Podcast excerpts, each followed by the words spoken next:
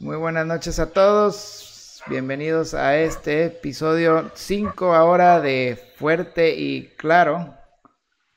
Eh, tuvimos unos pequeños problemas técnicos con varias cositas de la computadora, por eso instalamos en empezar y de plano no los pudimos arreglar. Este, normalmente teníamos una musiquita de fondo, pero pues en este episodio creo que no vamos a poder ponerla. Eh, Póngate arreglar, güey. Eh, sí. Pero bueno. Muy buenas noches a todos. Adiós. Ok. Perfecto. Este, bienvenidos al episodio 5 de nuevo de Fuerte y Claro con Jorge, un servidor y Arturo. Hola. Discutiremos sobre temas relacionados de aviación y dar nuestros puntos de vista, tanto yo como piloto de aerolínea y Arturo como controlador de tránsito aéreo. Este stream va dirigido hacia entusiastas de la aviación, estudiantes, personas que tienen curiosidad por el tema, así como profesionistas, ¿verdad? Expertos en el tema. Em, esta transmisión en vivo, eh, ofrecemos una disculpa por nuestro entusiasmo contagioso en nuestras transmisiones en vivo, así como nosotros ofrecemos esta desinformación, también agradecemos su participación con sus comentarios, ¿ok? Pueden mandarnos también un correo que es fuerte podcast su follow y si les gustó este stream, también su like, por favor. Este, no, no pretendemos dar clases, son nuestros puntos de vista, opiniones son solamente las de nosotros. Trataremos de no ser tan técnicos para que sea accesible a cualquier persona que nos vea, ¿verdad? Claro.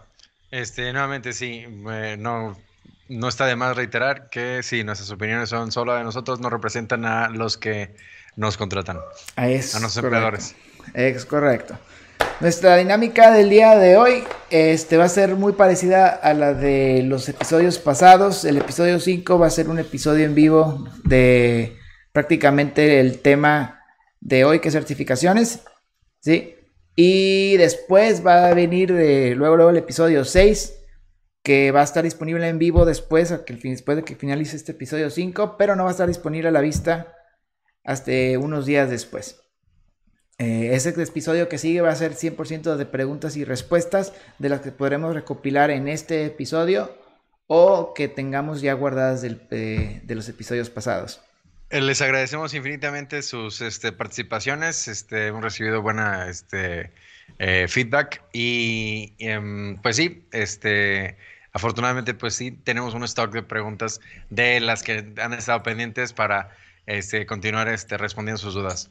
Gracias por su, por su, por su alcance, por su participación. Es correcto. Bueno, entonces ya más o menos les explicamos la dinámica de cómo va a ser. Este, uno de los feedbacks que hemos tenido mucho es que los, eh, los episodios estaban un poco largos, pero ya tenemos un plan, te digo, de cómo mejorar eso los temas, nosotros la verdad pensamos, ah, ok, esto no puede durar mucho, pero termina durando bastante. Obviamente ya más o menos tenemos una idea de cómo no largar tanto los temas. Este, en este episodio se van a cubrir también cosas que ya se tocaron en los episodios pasados y los vamos a tomar como que, ok, ya hablamos de eso. Si quieren referencia, accedan también a los episodios pasados, ¿no? Pero bueno, eh, ¿cuál es el tema de hoy entonces, Arturo? Ya lo repetimos otra vez. ¿Cómo eh, llegas a ser uno piloto de aerolínea o controlador de tráfico aéreo? Así es. Jorge, ¿cómo llegaste a donde estás? Ok, bueno, como ya lo saben muchos, es una historia muy larga. Este, obviamente yo siempre estuve interesado en la aviación, como les digo. En el episodio número uno platicamos de cómo nosotros este, nos conocimos desde que estábamos muy chiquitos y todos estábamos muy involucrados en el tema y estábamos muy ansiosos por estudiar lo que queríamos, que era este, algo relacionado con la aviación, ¿no? Y pues yo la desde muy chiquito lo que quería era la volada, yo desde muy chiquito ya sabía lo que quería. Este, todo empezó prácticamente en... Yo estudié en Phoenix, en Arizona, la carrera de piloto todo empieza con varias certificaciones, ¿verdad? Por eso le pusimos este el título a este episodio. Este, número uno, empiezas con la licencia, por así decirlo, que es la primera certificación de piloto privado, ¿ok?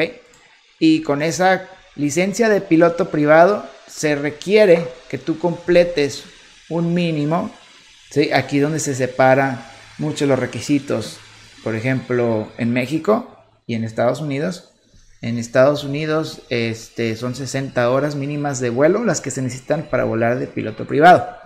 Para sacar la licencia, para poder sacar la licencia de piloto privado. ¿Ok? Y dentro de eso, de esas 60 horas, tienes que cumplir ciertos requisitos de los tipos de horas. Por ejemplo, te piden horas nocturnas, te piden aterrizajes también, cierto número de aterrizajes, te piden cierto número de, este, de también de horas de vuelo solo, ¿sí? Que pues eso es como que muy importante, ¿no? Un big deal para muchos en tu primer vuelo solo. Todo el mundo lo recuerda, la verdad, porque pues sí, es algo como que impactante, ¿verdad? Porque pues estás solo en un avión, te están entrenando y de repente ya te fuiste tú solo y como que sí, los nervios sí obviamente te agarran. Sí, el, supongo que el vuelo solo es como que la, o sea, de los partes más, de las partes de la competición más, que más se ponen nervioso. Claro, sí, sí, sí, es de lo, de lo más y, y la verdad, este, todo al final prácticamente la mayoría de las veces pues todo sale tal y como lo esperabas. O sea, todo es tal y como te lo enseñaron y, pues este, todo fluye, ¿verdad? Ese obviamente no es tu examen final. Tu examen final para sacar tu certificación de piloto privado, que es en sí una licencia, es hacer un examen escrito. ¿Sí? Un examen escrito que en Estados Unidos prácticamente son alrededor de un banco de, de muchas preguntas, 800 preguntas, no sé, de varios temas, que al azar se hace un examen de, si mal no recuerdo, 200 preguntas, 100, no, no, verdad no me acuerdo cuántas exactamente son las que te ponen en el papel, o bueno, en la computadora en este caso. No manches. Sí. Y pues hay preguntas de navegación, de meteorología, de todos los temas que cubres, ¿no? Y ya después de eso, tienes que tomar un examen oral, que es con un señor certificado a dar licencias, ¿sí? Eh, saludos a uno de nuestros fans. Este, y, y pues prácticamente después es una hora de vuelo con él y él va a determinar si tú pues te va a firmar para que tú seas un piloto privado o no, o que simplemente necesitas más entrenamiento, ¿verdad? Esto obviamente va acompañado con horas de teoría eh, que pueden ser tomadas antes o después de las horas de vuelo. Y esas, este, en México, por ejemplo, normalmente lo hacen en salones de clases, los, hacen sus exámenes y después hacen sus horas de vuelo, ¿sí? Y ya después que terminas, este, prácticamente los resultados son tu licencia de piloto privado, que con esa licencia tú puedes prácticamente volar un avión de menos de 5.700 kilogramos o en la FAA menos de 12.500 libras este. Que vas a poder volar un avión de, eh, con, o sea, con esas dimensiones de peso. ¿Qué, ¿Cuál es la aeronave crítica, por ejemplo? Eh, menciona una que tenga ese máximo de, peso. Un King Air. Un King Air 200, 300, 350. El King Air 200 es el último.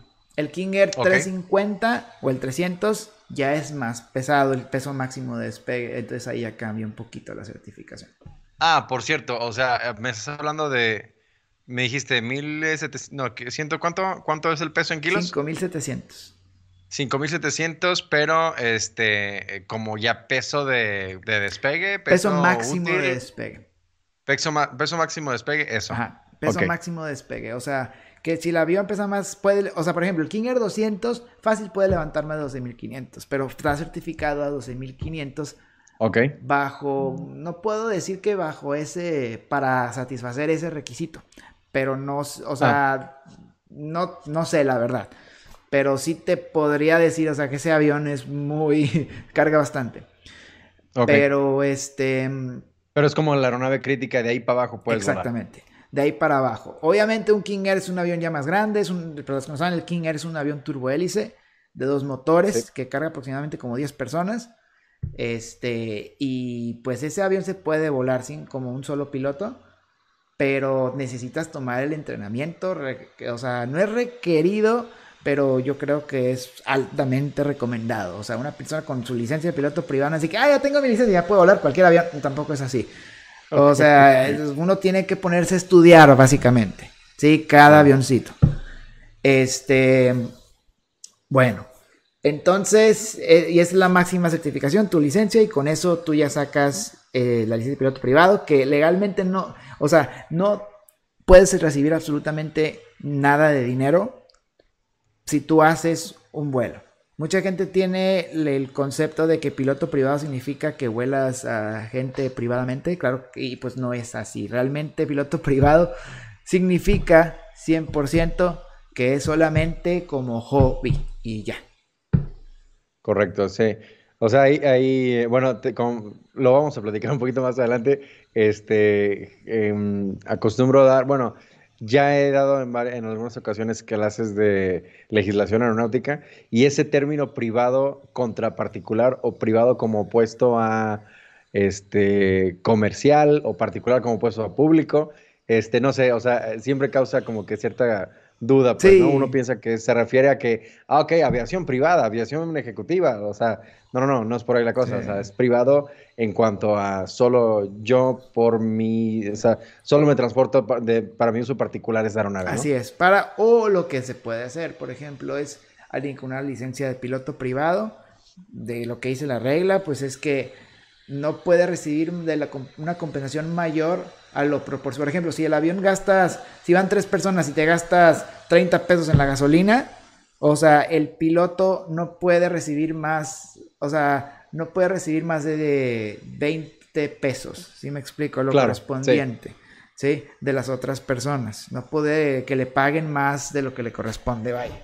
Y eso prácticamente es lo que se define como piloto privado.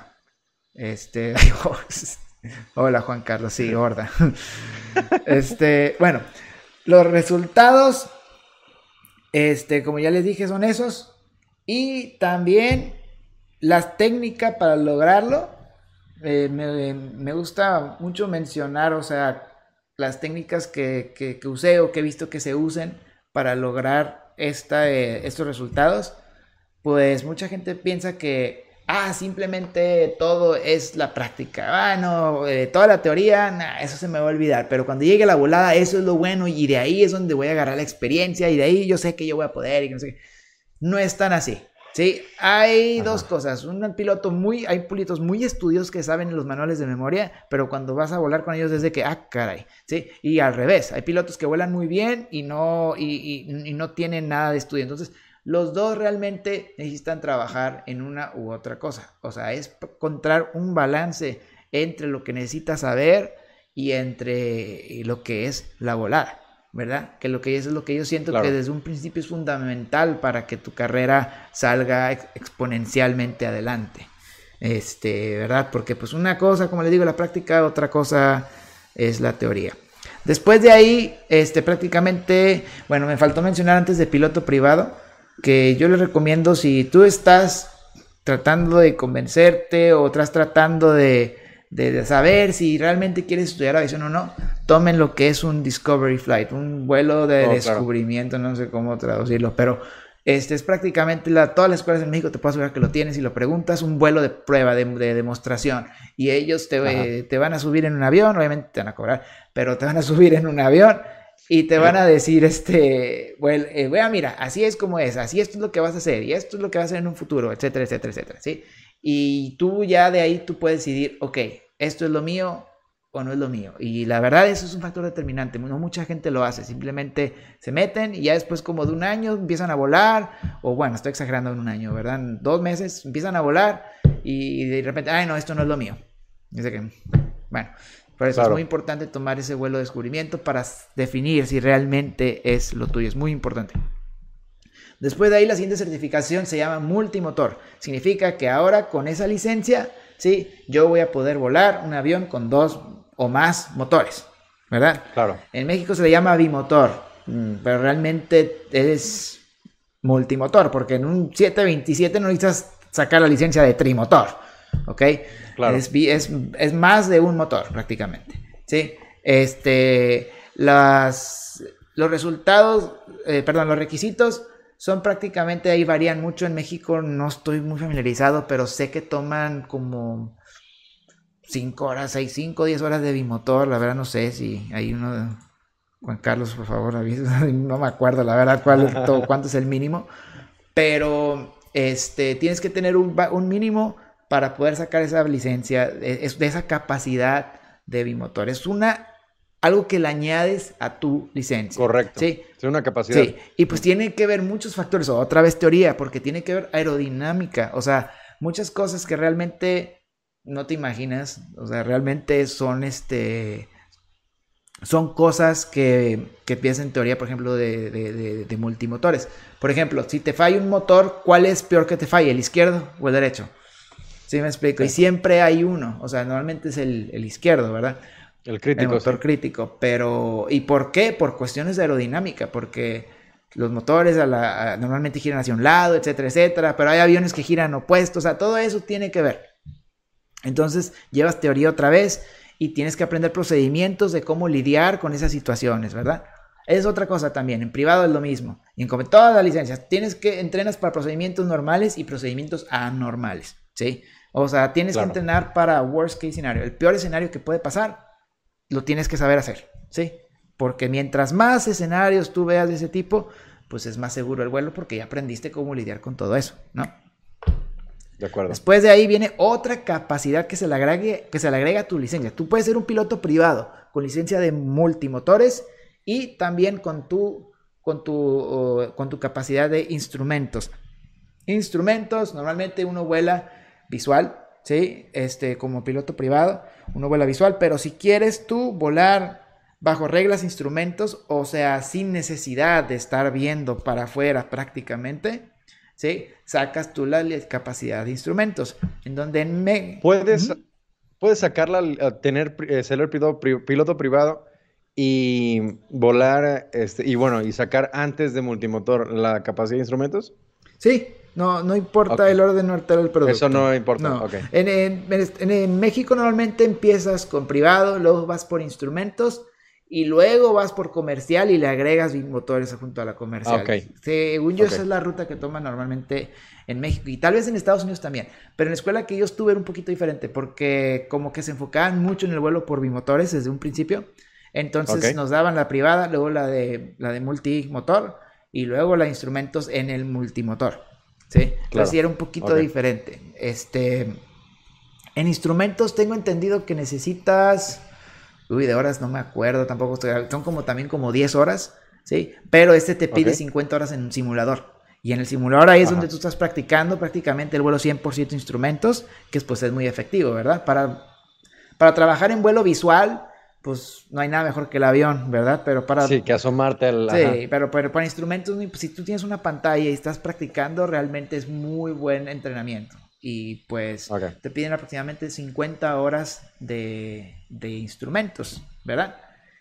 Y después de eso, de instrumentos, viene la de la piloto comercial, que otra vez vas a tomar lo mismo prácticamente que piloto privado, pero muchísimo más específico a los a temas, este pues un poquito más, te piden más requisitos, que sepas más de, aeronavegabilidad, de, de navegación, de esto, o sea, te piden que sepas muchísimo más porque pues ahora te van a pagar. Con la licencia de piloto comercial es que ya lo puedes hacer profesionalmente. Entonces tienes que demostrar un estándar muchísimo más grande que de piloto privado, obviamente.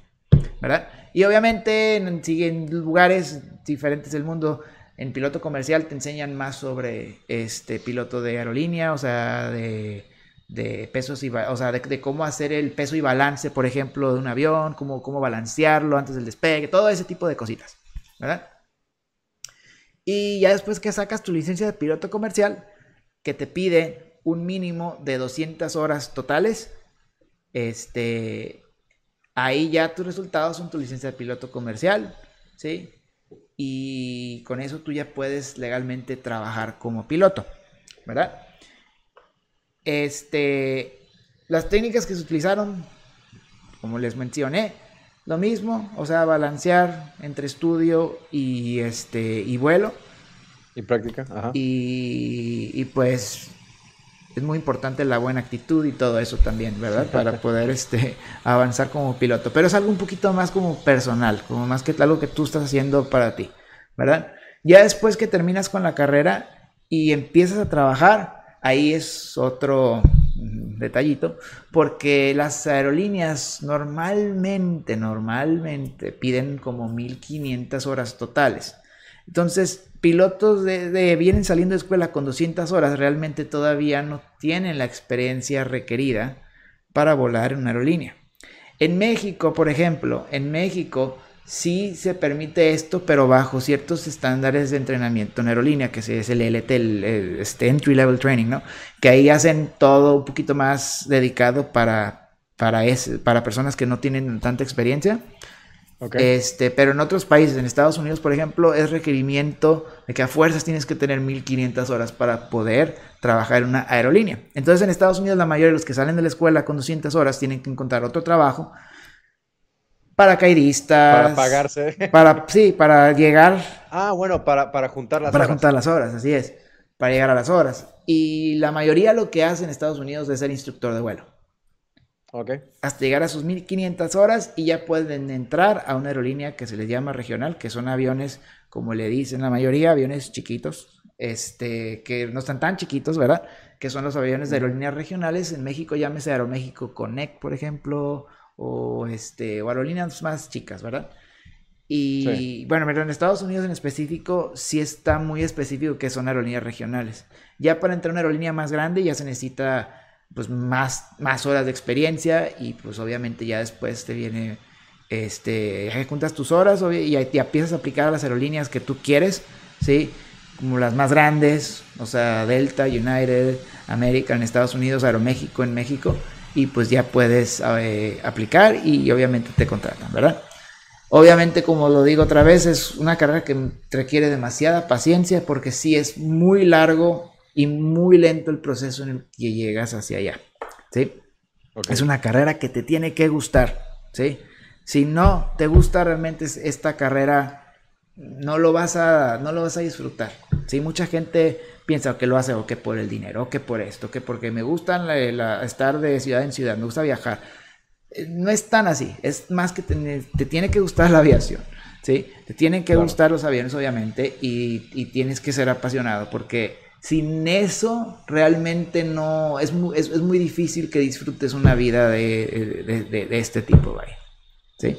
Sí, entiendo perfectamente, sí. Y por eso menciono mucho lo del Discovery Flight, es muy importante si alguien quiere irse por este rumbo, que hagan un Discovery Flight, a ver si esto realmente es lo que quieren hacer.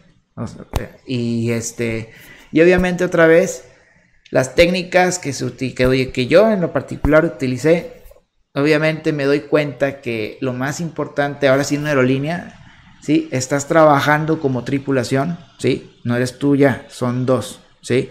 Tanto tú este, dependes de tu pareja, por ejemplo, de simulador que te va a tocar para que tú vayas por el entrenamiento de aerolínea, que también ahorita voy a hablar de eso, este, como él depende de ti, o él o ella también depende de ti, ¿verdad? Entonces, los dos se necesitan, necesitan trabajar juntos para sacar adelante un entrenamiento, ¿sí? Se tiene que estudiar juntos, por menos que les, más que les guste o no, se tiene que estudiar juntos, es súper indispensable, ¿sí? Las aerolíneas en estos, eh, en estos tiempos ya se enfocan mucho al el entrenamiento de flujos que se llaman, ¿sí? O no sé cómo le digan, los escanes, ¿sí? Que es, por ejemplo, que te aprendas este, el orden de lo que tienes que hacer y el, y el comando de cada scan que tengas que hacer. Por ejemplo, que te digan, cuando el, la, persona, por ejemplo, si te remolcan en la terminal, cuando la persona que normalmente te remolca te dé el saludo, ahí va a ser este tu, tu, comando para iniciar tu scan, por ejemplo, ok. De ahí dice que apagues el APU, que hagas esto, que pongas de los motores en no sé qué. O sea, todo eso empieza con ese comando, ¿sí? Entonces, es aprenderse de memoria qué tienes que aplastar, qué botones tienes que mover es muy importante sabérselos de memoria antes de entrar en un entrenamiento. Porque si haces eso, prácticamente tienes la mayor parte del entrenamiento, lo que tú vas a hacer, el muscle memory que le dicen, ¿sí? La mayor parte del entrenamiento ya lo tienes, ¿sí? Ya solamente te falta, obviamente, conocer cómo funciona el avión, ¿sí? Pero eso viene, o sea, con el tiempo. Te van a, prácticamente los entrenamientos en aerolínea son como una manguera, como lo dice, como le dicen aquí, si una manguera a presión, así toda la información te la tratan de meter a como se pueda. ¿sí? Entonces, es demasiado intenso, o sea, es algo que no se puede creer, es intenso. ¿sí? Y quieren que te aprendas todo en un día de memoria. Entonces tú sí que, ah, caray. y si uno no viene preparado con lo más largo y tedioso que te tienes que aprender, ¿sí? Y de repente que te dicen, no, pero eso ya te lo tenías que haber sabido. Y tú sí que, ups, y eso es algo que yo en personal he visto mucho, ¿sí? En alumnos que llegan o gente, personas que llegan a la aerolínea en la que yo estuve trabajando, que llegaban este, sin tener nada de información de qué estudiar, porque nadie les dijo nada. Entonces tú llegas de que, a ver, a ver, espérate, ¿nadie te dijo esto? No. Bueno, pues te lo tienes que saber para ayer. Entonces, claro. Este, ese es uno de los problemas más grandes, que estudiar. Aprenderse las cosas que se tienen que aprender de memoria desde antes que uno inicie el curso, que son los escanes, que son las limitaciones del avión, altitud máxima, velocidad máxima, eh, este, viento de, por ejemplo, componente de viento cruzado máximo para el despegue, componente de viento cruzado máximo para el aterrizaje. Eso y con sus variantes diferentes de cada avión. O sea, es, es bastantito, la verdad, lo que se tiene que saber uno para un entrenamiento inicial. Sí. Y, pues, como les digo, las técnicas es el buen CRM, que es prácticamente estudiar con tu pareja nada trabajar como pareja, como equipo, como tripulación y este, tener una excelente actitud. ¿sí? Y saberse las cosas que se tienen que saber, prácticamente. Por eso les digo, cualquier cosa también en este podcast con confianza, ustedes pueden escribir su comentario. Este, pueden escribir, claro. un correo al que tenemos en el, en el comentario del, este, del stream y con gusto se pueden responder ese, todo este tipo de preguntas, ¿verdad?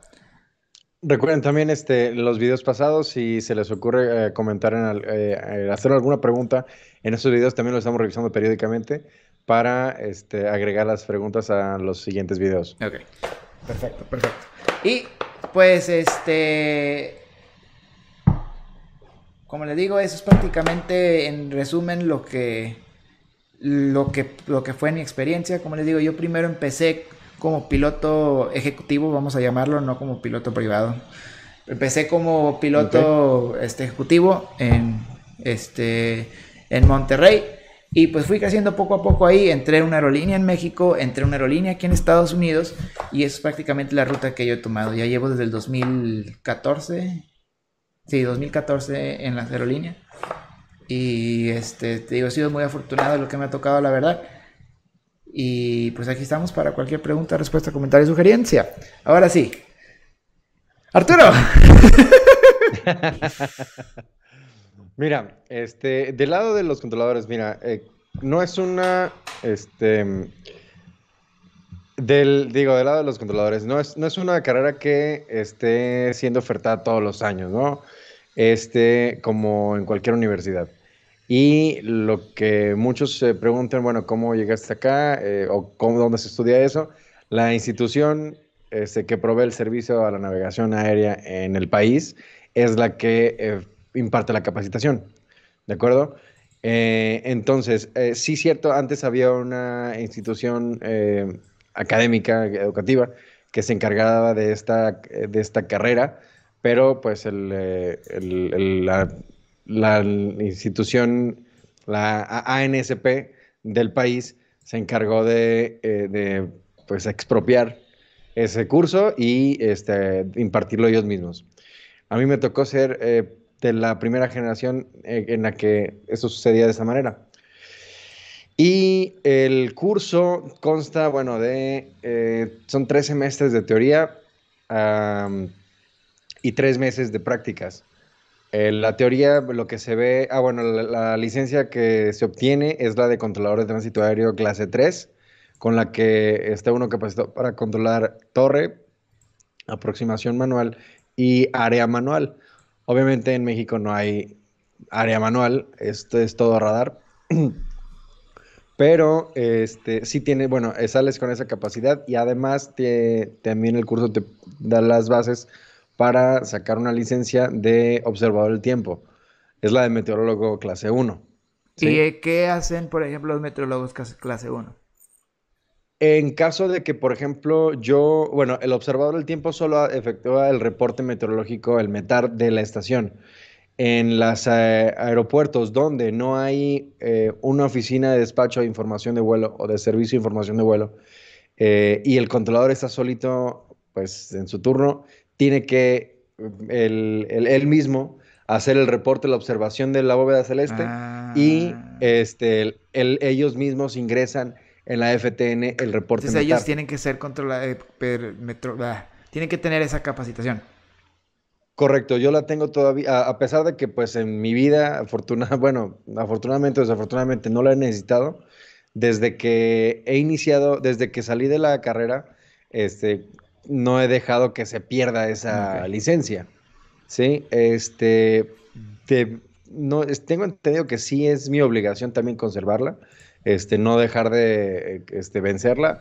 Esto es, o sea, tomando los cursos recurrentes para seguir revalidando esta licencia, este, pero pues no la, no la, no la necesito en el entendido que pues desde que me contrataron en Toluca y ahora en Guadalajara, pues no he hecho ningún reporte meteorológico yo solo gente de mi generación sí llegó a ir a Tapachula, donde no hay despacho, a este, mm, Aguascalientes, eh, donde pues sí les tocó hacer el reporte meteorológico. Mm.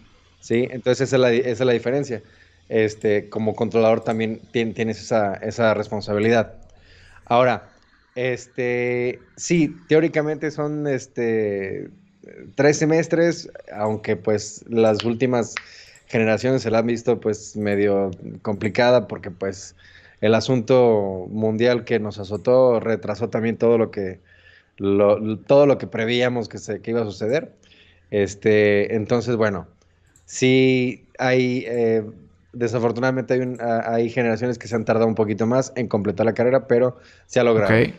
Este, eh, después de los tres meses de prácticas son, bueno, ya una vez que tomaste la teoría y que tomaste los simuladores, esto es eh, laboratorios donde en una maqueta estás controlando este aeródromo o en, eh, en los simuladores de, aproximación que son todo base cálculos y los de área también eh, con base en cálculos. Bueno, ya una vez que, que has este, pasado por, esas, este, por esos simuladores, ya este, quedas apto y bueno, te lanzan a las prácticas, que también son tres meses ahí de eh, pruebas, mm. de estar eh, haciendo lo que hace el controlador en su día a día.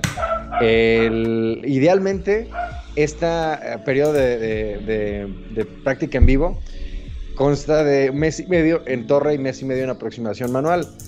Pero pues cada vez hay menos estaciones donde se provee este servicio. Entonces, y hay, y, al contrario, las que hay cada vez también ha, habido un mayor número en el que, bueno, sí se provee el servicio de aproximación, pero este en, la en, una sola frecuencia también con, con la mm. torre. Entonces, esos eh, detalles han hecho que, pues bueno, que ya prácticamente cualquier estación sea suficiente como para mandar al estudiante, de, al, futuro controlador, pues de prácticas. Este, a mí me tocó practicar en La Paz una experiencia bastante enriquecedora. El, el, de lunes a viernes eran fácil 100 operaciones. Igual, no son 100 operaciones, uy, 100 operaciones, ¿no? No es mucho, es cierto, pero pues considerando que vengo de Toluca y de Guadalajara, pero sí es mucha práctica porque esas 100 operaciones al día, o sea, son 60 en la mañana, son 60 en el turno de, del diurno. Este, y si no es que 70. Y bueno, o sea, y esas prácticas pues son, son, eh, esas eh, tantas operaciones son de las escuelas de aviación que, hay en, La Paz. Este, en los fines de semana pues obviamente bajaba el tráfico, pero pues eh, es lo natural. Y sí, la verdad es que sí, es, o sea, fue muy buena escuela La Paz y este, sí, me tocó pues vivir de pues mucho, mucho de lo que se me, te enseñan en la, en, la, en la escuela, de plano sí lo, lo apliqué perfectamente ahí. O sea, eso lo sabía porque me lo habían enseñado hacía unos meses. Este, una vez que, que terminas esa este, práctica en vivo, pues se hacen los trámites conforme pues, los requisitos que pida la autoridad para que te expidan la licencia y pues sí, eso también puede llegar a tardar y últimamente ha estado tardando por la situación global que nos azota.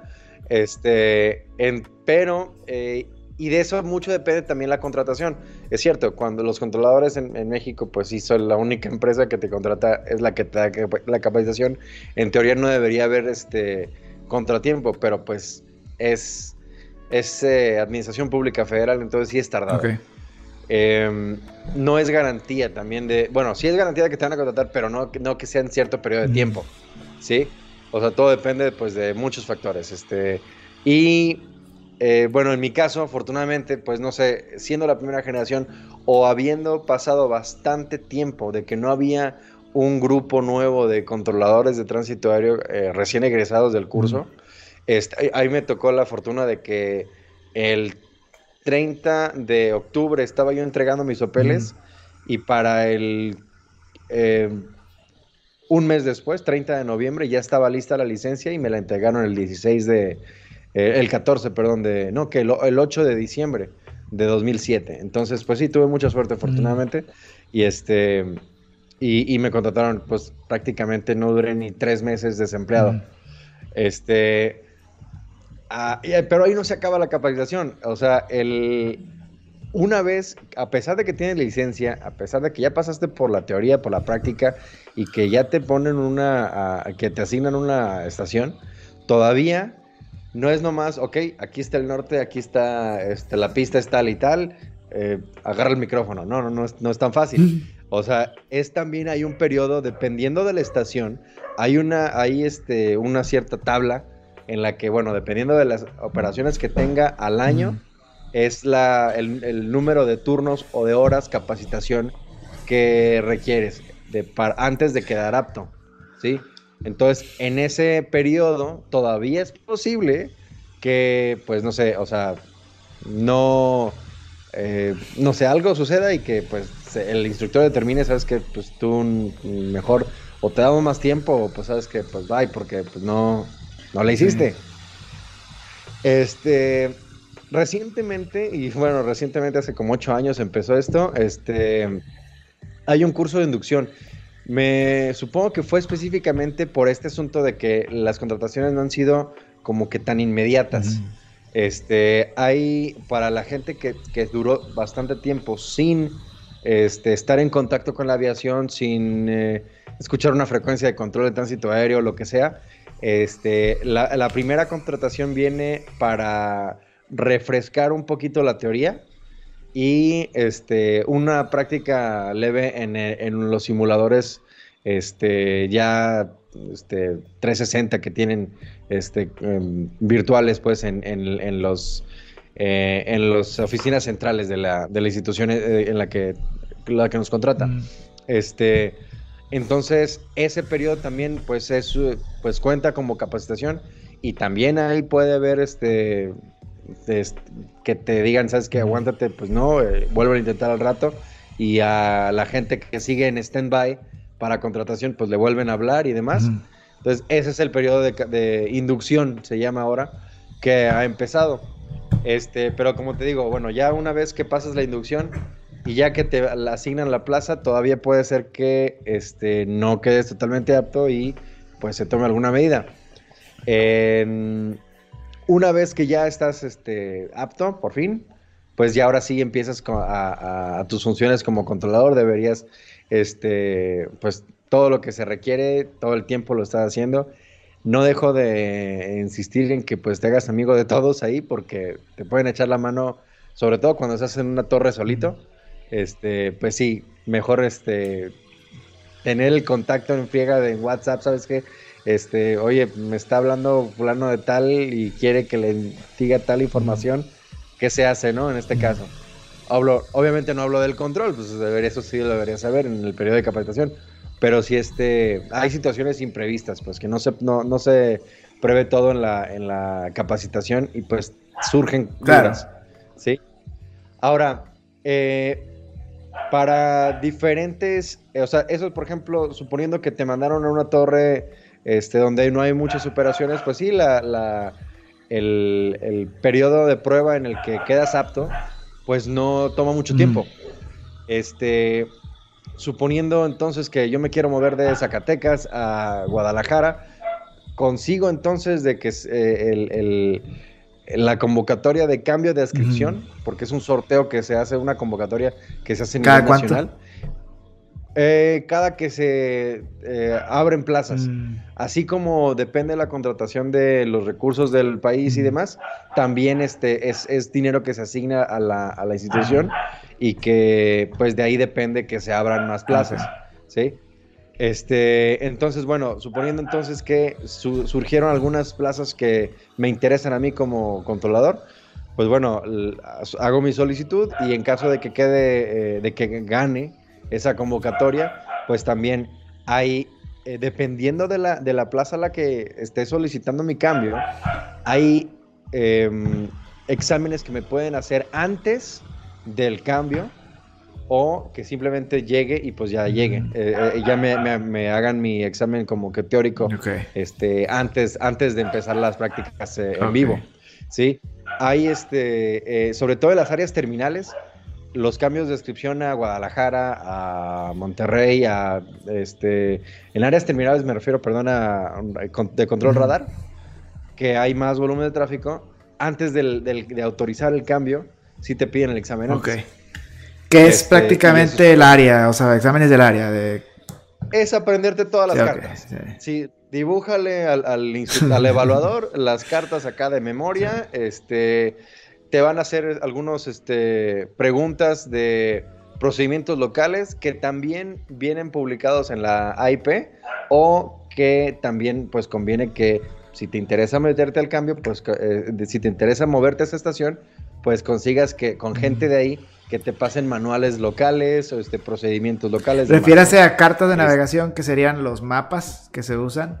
Fíjate que, o sea, me, refiero más bien a este, situaciones de control específicas de la estación. Por ejemplo, em, la, eh, yo me vi me contrataron en Toluca. Toluca tiene la, este, la condición especial de que la pista está de, perdón, la torre de control trabajas enfrente de la, de, la pista y enfrente ah, de, los, de los hangares a, manera de que los veas de frente, pero pues sí, sí, hay un cierto grado de, pues de confusión de repente como que, a ver, el norte me queda de acá, entonces, o sea, ese, ese tipo de, ah, situación este, viene como que publicada en, algunos manuales locales, que si por ejemplo, este, hay una, en, vuelvo al caso de Toluca, hay un montón de rodajes de la M a la, a la P, este, y cada uno de esos rodajes tiene hangares, tiene como cinco hangares en promedio. Mm. Entonces hay que aprendérselos todos para, por si, porque el día de mañana, o sea, para, para que no andarle preguntando al piloto que me dice, ok, este, soy el ex alfa Juliet Papa Golf y estoy en, eh, en, el hangar de tal, solicito instrucción No le, no, no le tengo que, para no andarle, tengo que preguntar en qué rodaje se encuentra su hangar, mostrando todo el guarache de que no sé en qué rodaje se encuentra, de dónde va a salir, pues ya mejor me los tengo que eh, tener aprendidos, ¿sí? Hay ese tipo de situaciones, este, a lo mejor esa estación a la que pedí el cambio no tiene publicada una carta visual, pero sí hay este, procedimientos de referencia visual que se usan y que sirven. Este, entonces, esos procedimientos locales, pues eh, conviene que si quieres el cambio a esa estación, sepas. pues te los vayas aprendiendo, sí, que, los consigas y te los aprendas. Este, hay, como seguramente de tu lado también este, lo, tenemos, este, para mantener vigente la licencia tenemos cursos recurrentes. lo que te iba a preguntar. Este, sí, por supuesto, para revalidar la licencia también este, hay un refresco, o sea, hay, hay eh, cursos cada año para este, revalidación, que si refresco de fraseología, a lo mejor algún tema de factores humanos con base eh, que, se, que desarrolla, que desarrolla la, el departamento de capacitación con base en, no sé, experiencia que ha tenido a lo largo del año, este, refresco de meteorología para volver a, a, revalidar la, la, licencia de meteorólogo. Demás, este, esos cursos también los tenemos, por supuesto que sí. Este, y bueno, eh, como comentabas también, las capacidades que se agregan a la licencia de, piloto, acá la licencia de controlador, bueno, no capacidad, pero pues seguramente también lo vas a tener, este, el, eh, la competencia lingüística, el, eh, el LPR, el, ajá, el Ratari. este, el, se, bueno, pues eso es uno que, el, nivel que tenemos que tener es el 4 mínimo y andarlo revalidando cada vez que pues, se vaya a vencer. Este, me parece que, bueno, hay una circular que salió hace un año, me parece, y que aparentemente, bueno, antes los que tenían nivel 6, los que teníamos nivel 6, ya no necesitamos hacer otra vez el, eh, revalidación de esta, de esta, de este nivel. Ya lo cambiaron. Pero aparentemente, eh, creo que sí.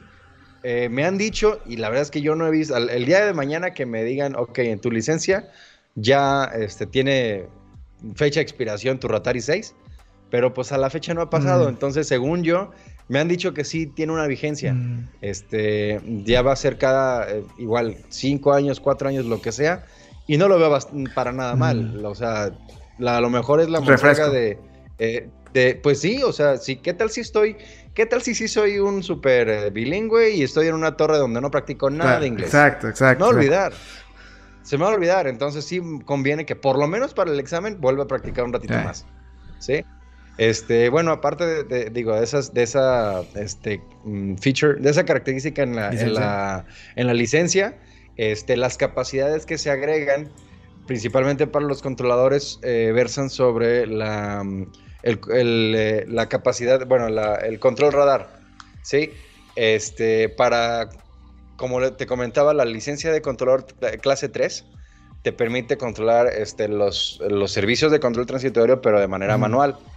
Si quiero moverme a, bueno, si, si quiero aprovechar el ascenso a una aproximación, este, a un servicio de control de aproximación radar, ahí necesito que eh, tomar un curso en el que este, se me explican fundamentos del funcionamiento de radar, técnicas de vectoreo este, y demás.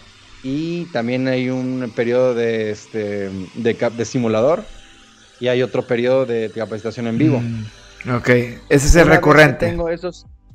Ese es, no, no necesariamente recurrente, o sea, ese es el, curso para este para sacar la licencia. Para, para sacar la capacidad de radar. ¿Correcto? Dependiendo de qué servicio de control transitorio radar quiera este eh, Tanto yo centro como, aproximación. Eh, son diferentes cursos. O sea, eh, actualmente eh, tenemos la misma teoría para las dos capacidades, pero los créditos son, son solo para una.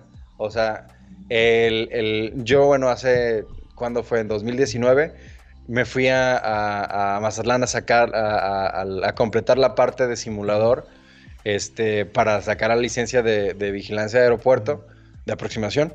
Este, y en enero del siguiente año, hace dos años, fue que eh, tomé la capacitación en vivo para sacar la, pura licencia, ¿sí? Ya una vez con la licencia, ya había que esperar a que hubiera la oportunidad de ascender, este, y también eso depende, pues, como te comento, de los recursos este, administrativos, pues. Y cuando hubo la oportunidad, pues, eh, apliqué y afortunadamente, pues, después de las este, 40 turnos, que son dos meses, este, entre teoría y este, práctica, eh, pues ya, se queda uno, pues le dan su, aptitud y lo meten al rol. Este, eso es en cuanto al controlador, al, eh, terminal radar. Eh, la verdad es que estoy bastante alejado de, los procedimientos para aproximación radar de área, perdón, aproximación radar de área, para, para control radar y la capacidad radar este, de área, pero entiendo que de hecho, porque la voy a sacar, la estoy sacando la, esta licencia, esta capacidad extra. Este, pues sí, el periodo de. Hay un periodo de simulador y hay un periodo de, de este, mm, de capacitación en vivo. Pero para el ascenso, eso es para solo para, para, la capacidad de la licencia. Para el ascenso a la, a la posición de control, yo recuerdo que eran como tres meses cuando, este, o, o más, o sea, algo así me decían como seis meses a la gente que, por ejemplo, de mi generación, llegó directamente al Centro de Control México. Mm. Sí pasaron un tiempo eh, larguísimo para que les dieran ya por fin mm. aptos en la posición. Ah, la verdad es que no, sé si, no sé si se ha cambiado. Este, hubo unos cambios en cuanto a las estaciones donde había, donde había ascensos a la torre o ascensos a aproximación radar, sí había, ah, hubo cambios, pero no sé si, que, si, no estoy seguro qué cambios hubo en, eh, función de eso en los centros de control. Eso sí, seguramente también hay, cambios. Este, y sí, los recurrentes para la capacidad de, para los controladores con eh, licencia radar, en ocasiones sí incluye una visita al simulador. Ok. Te puede tocar. volver a, practicar vectoreo. Sí, puede ser que, en el año este, se oferte la, el curso de, este, qué? refresco de técnicas de vectoreo y pues láncense todos al simulador a México y, este para y, con el objeto pues obviamente de refrescar la, los conocimientos y la práctica y revalidar la licencia. Ok, entonces tú tienes la licencia de controlador aéreo, clase, 3, Ajá. la licencia de meteorólogo. Clase 1, correcto. y tienes la capacidad de radar. Radar aproximación. Radar, de, vigilancia de aproximación. Y tienes la capacidad del radar, que es el, inglés. El, ajá, el, competencia lingüística a nivel Es prácticamente, el, o sea, es un examen inglés que te hacen y te dicen del 4 al 6 en qué nivel quedaste prácticamente. Correcto, sí. Para entrar al curso de control de tránsito aéreo, o sea, sí te piden cierto nivel. Te piden que compruebes algunos estudios este, de inglés específicamente y que sí, que en la entrevista inicial del examen de inglés, sí el evaluador te considere por lo menos el nivel 4. Y ya son todas las capacidades que tienes en la licencia, prácticamente. Ahorita sí, espero que en junio eh, me manden al simulador a, Mazatlán para sacar la licencia de radar ruta. Okay. Este, sí, el, para el centro de control de área y pues el día de mañana. Pues, Cualquiera. A lo mejor movernos a algún lado. Muy bien, muy bien. Perfectísimo. exactamente. Excelente. Bueno, entonces también hablaste, este, tocaste el tema de los recurrentes. Este, cada año toma recurrentes, me dijiste. Correcto, sí. Cada año se, hay eh, ciertos eh, cursos que se ofertan para revalidar la licencia. La licencia tiene una vigencia de tres años hasta que cumples 40. Este, no sé si cambian eso en, México. Digo, en Estados Unidos. Estados Unidos no, eh, la diferencia es que no vencen las licencias. No vencen. Ok, ¿cómo este, cuando alguien se, sus capacidades se merman con la edad, qué sucede? Eso es en base al examen médico. No es en base a la licencia. La capacidad, una capacidad de un avión no la pierdes realmente pierdes el currency, o sea, la recurrencia del avión, si no tienes tantos aterrizajes cada tantos meses. Eso es lo que se pierde. Son como tres meses que te piden. Este, tres aterrizajes. Este, y, si los pierdes realmente tienes que volver a tomar simulador, no la capacitación del avión otra vez, pero tienes que hacer aterrizajes en el simulador prácticamente. Es un, es un requisito. Eso es en una aerolínea, por ejemplo. Eso aplica más para los pilotos, por ejemplo, los que vuelan transatlánticos, que como ya ves que cuando vas un transatlántico, pues porque el vuelo dura, mucho tiempo, tienen que alternarse los pilotos. Entonces puede que te toque despegar, pero no aterrizar. Y como aterrizas, ponle tú una vez al mes, y si un día, y, cuando si te va bien, y si uno de esos trips no pues, faltas, te enfermas o algo, pues te quedaste sin aterrizajes. Ya Entonces tienes que ir al simulador. Entonces, ahí es yo creo que lo más crítico que afecta, ¿verdad? Y si tú tienes una licencia de piloto privado o comercial y no realmente no tienes una capacidad o no estás volando un avión que requiere una capacitación, tú puedes realmente, o sea, tú puedes prácticamente pues volar el avión que quieras conforme hayas dentro de la categoría del avión, por ejemplo, un Cessna 206, a un Cessna 207, a un Cessna 210, que son prácticamente la misma categoría. Este, tú puedes este con que tengas tres aterrizajes en los últimos 90 días, con eso ya estás legal. Ok.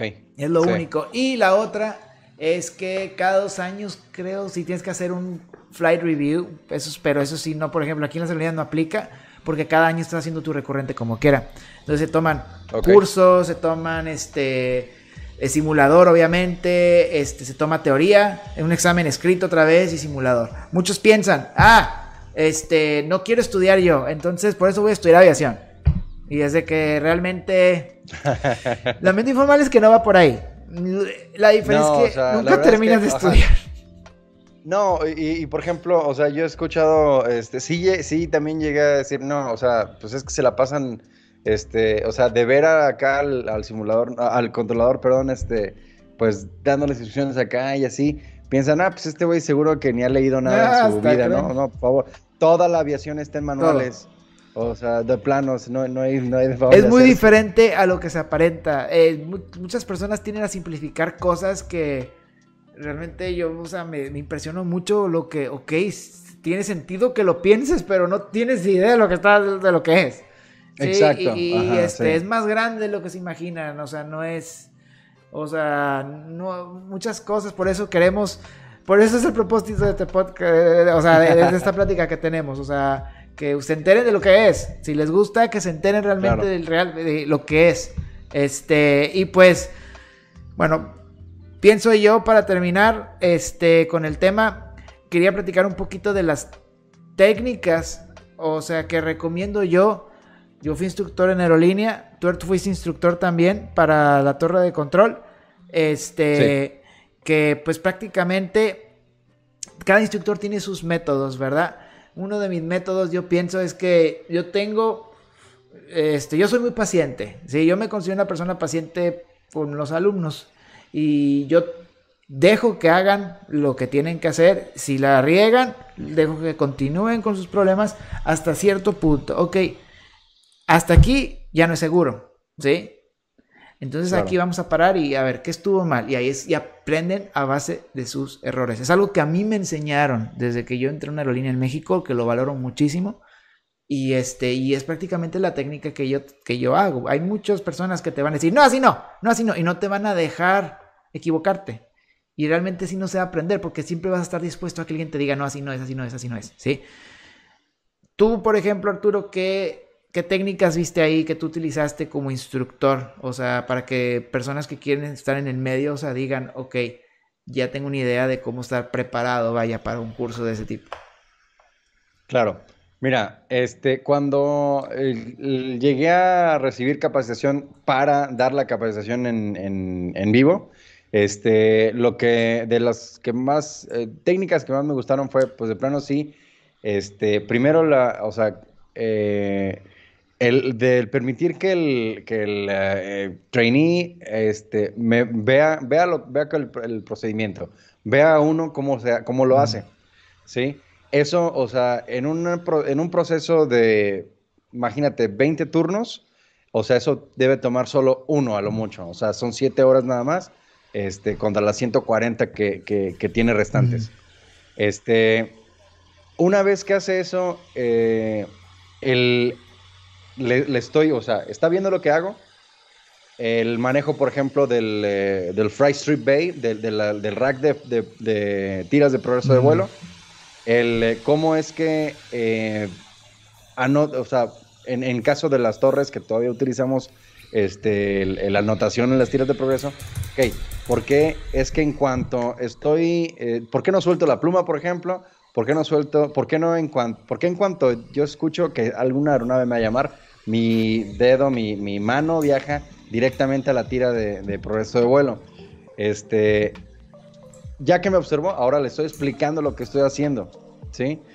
Y este, y, en el, en el inter de que le estoy explicando por qué estoy haciendo lo que estoy haciendo, le puedo preguntar, bueno, ¿cuál es su técnica? ¿Sí?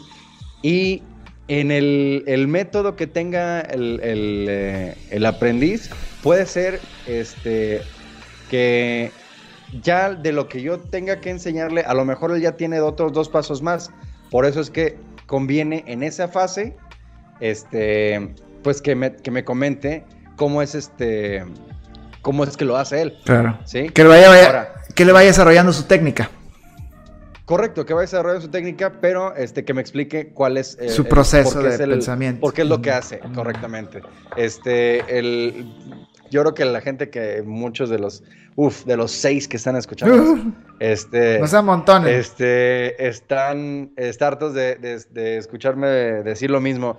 ¿Te acuerdas de la película de Ratatouille? Sí. Colette le enseña a eh, Linguini a picar, las, picar la verdura.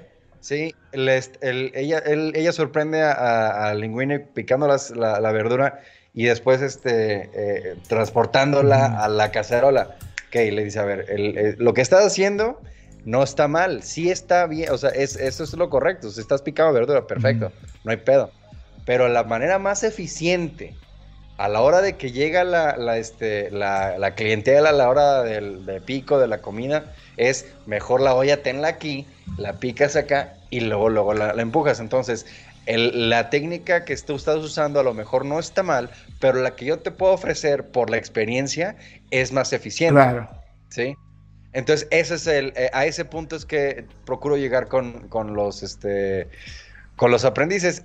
Ya muy raro que me vaya a tocar algo así porque pues ahora soy el nuevo en la posición en la que estoy. Este, pero pues bueno, o sea, mientras eh, fui instructor de torre lo disfruté muchísimo. Mientras fui instructor de simulador de torre también este lo disfruté muchísimo y este y y sí es, o sea, y, también me gustó recibir capacitación para ser instructor. Mm. O sea, y eso sí es algo que no voy a dejar de, de, lado. Ah, no sé si te comenté, seguramente sí, estoy dando este, en el curso formativo de controladores de ahorita, este, eh, apenas van empezando y van en la parte teórica. este, estoy dando materias, este, comunicaciones, eh, operaciones de aeronaves y eh, inglés. Este, a lo mejor no es tan en la materia, pues, pero sí de lo que tengo de experiencia lo puedo proyectar en la teoría. Y este, y no, eso sí es algo que no voy a dejar de hacer. Este, igual, pues parte de lo que estamos hablando, este, si en caso de que o sea, a ti te guste, eh, bueno, la carrera de piloto, la carrera de controlador, en el, en el área de controlador, este, siempre se ocupa que alguien de los mismos nosotros estemos replicando, el, o sea, retransmitiendo el conocimiento. Entonces, si te gusta eh, platicar de lo que haces, y, o sea, pues también la invitación es que definitivamente sí, em, en cuanto se haya chance, pues sí busques, este, a lo mejor por fuera, no dentro de la institución, pero sí alguna técnica de, enseñanza para, pues para, no sé, o sea, porque el día de mañana donde estés, te va a tocar que recibir a alguien, este, y darle la capacitación. Así estés en la torre más olvidada de Dios, este, en el extremo, en el axila del diablo de, México, este, de plano donde estés, siempre vas, vas, vas a tener tu relevo incluso. Ya te quieres ir de, de, de, ahí, pues va a llegar un relevo, la, te vas a, la vas a tener que enseñar. lo mejor es, pues, con la mejor actitud del mundo, pues sí, eh, este, enseñarle la manera correcta. y, de son carreras muy no muy grandes, o sea, no hay mucha gente haciendo esto. ¿sí? Y el punto es apoyarnos entre todos, ¿verdad? Que somos un grupito muy particular. Todo lo, que, todo lo que es aviación, ¿sí? Y es muy específico. Sí. Y ese es el punto, ¿no? El mensaje que todos nos tenemos que ayudar. O sea, al principio empiezas tú solo, ¿sí? Pero al final terminas con muchas, muchas personas, ayudando a muchos, ¿sí? Realmente, quieras o no, algún tiempo como piloto también vas a ser capacitador. O sea, vas a ser capitán y como capitán a veces te toca hacer eso. ¿Sí? Ser un mentor, vaya. Sí. Sí. Y eso es lo padre de esto. Pero bueno, este, cerramos el episodio. Este. Bueno, pues de nuevo, muchas gracias por escucharnos, ustedes seis que nos están escuchando en vivo, gracias. Este, esperamos que sea de su agrado. Disculpen los tecnicismos, de verdad, a veces no nos damos cuenta. Si no le entienden algo, por favor, pues lo pueden preguntar en los comentarios, pueden mandar un correo fuerte y claro eh, podcast arroba gmail.com. Este, esperamos transmitir eso, ese entusiasmo que les platicamos, esa buena actitud que realmente uno tiene que tener para esto. Este, asegúrense de darle like al video, por favor. Suscríbanse al canal y para que les llegue notificación cuando sea el siguiente. Sé que de la nada la pongo las notificaciones, pero es que realmente no tenemos muy buena idea de la hora y cuándo y cómo. No tenemos horario para esto, la verdad. Eh. Así es. Y creo que perdimos a Arturo. Te perdimos por un segundo. O sea, sí. ¿Cómo que dijiste? Sí. Te perdiste. Sí, bueno, el, punto es este que no tenemos un horario para, para esto específicamente, este, pero sí eh, denle like eh, y, si, les interesa también a la notificación, la campanita. Así es, y déjenme arreglar aquí al compañero Arturo que se quedó chiquito. A ver, Ahí está. Es que te fuiste tantito y como que la cámara se, va, eh, se quitó. Ahí está.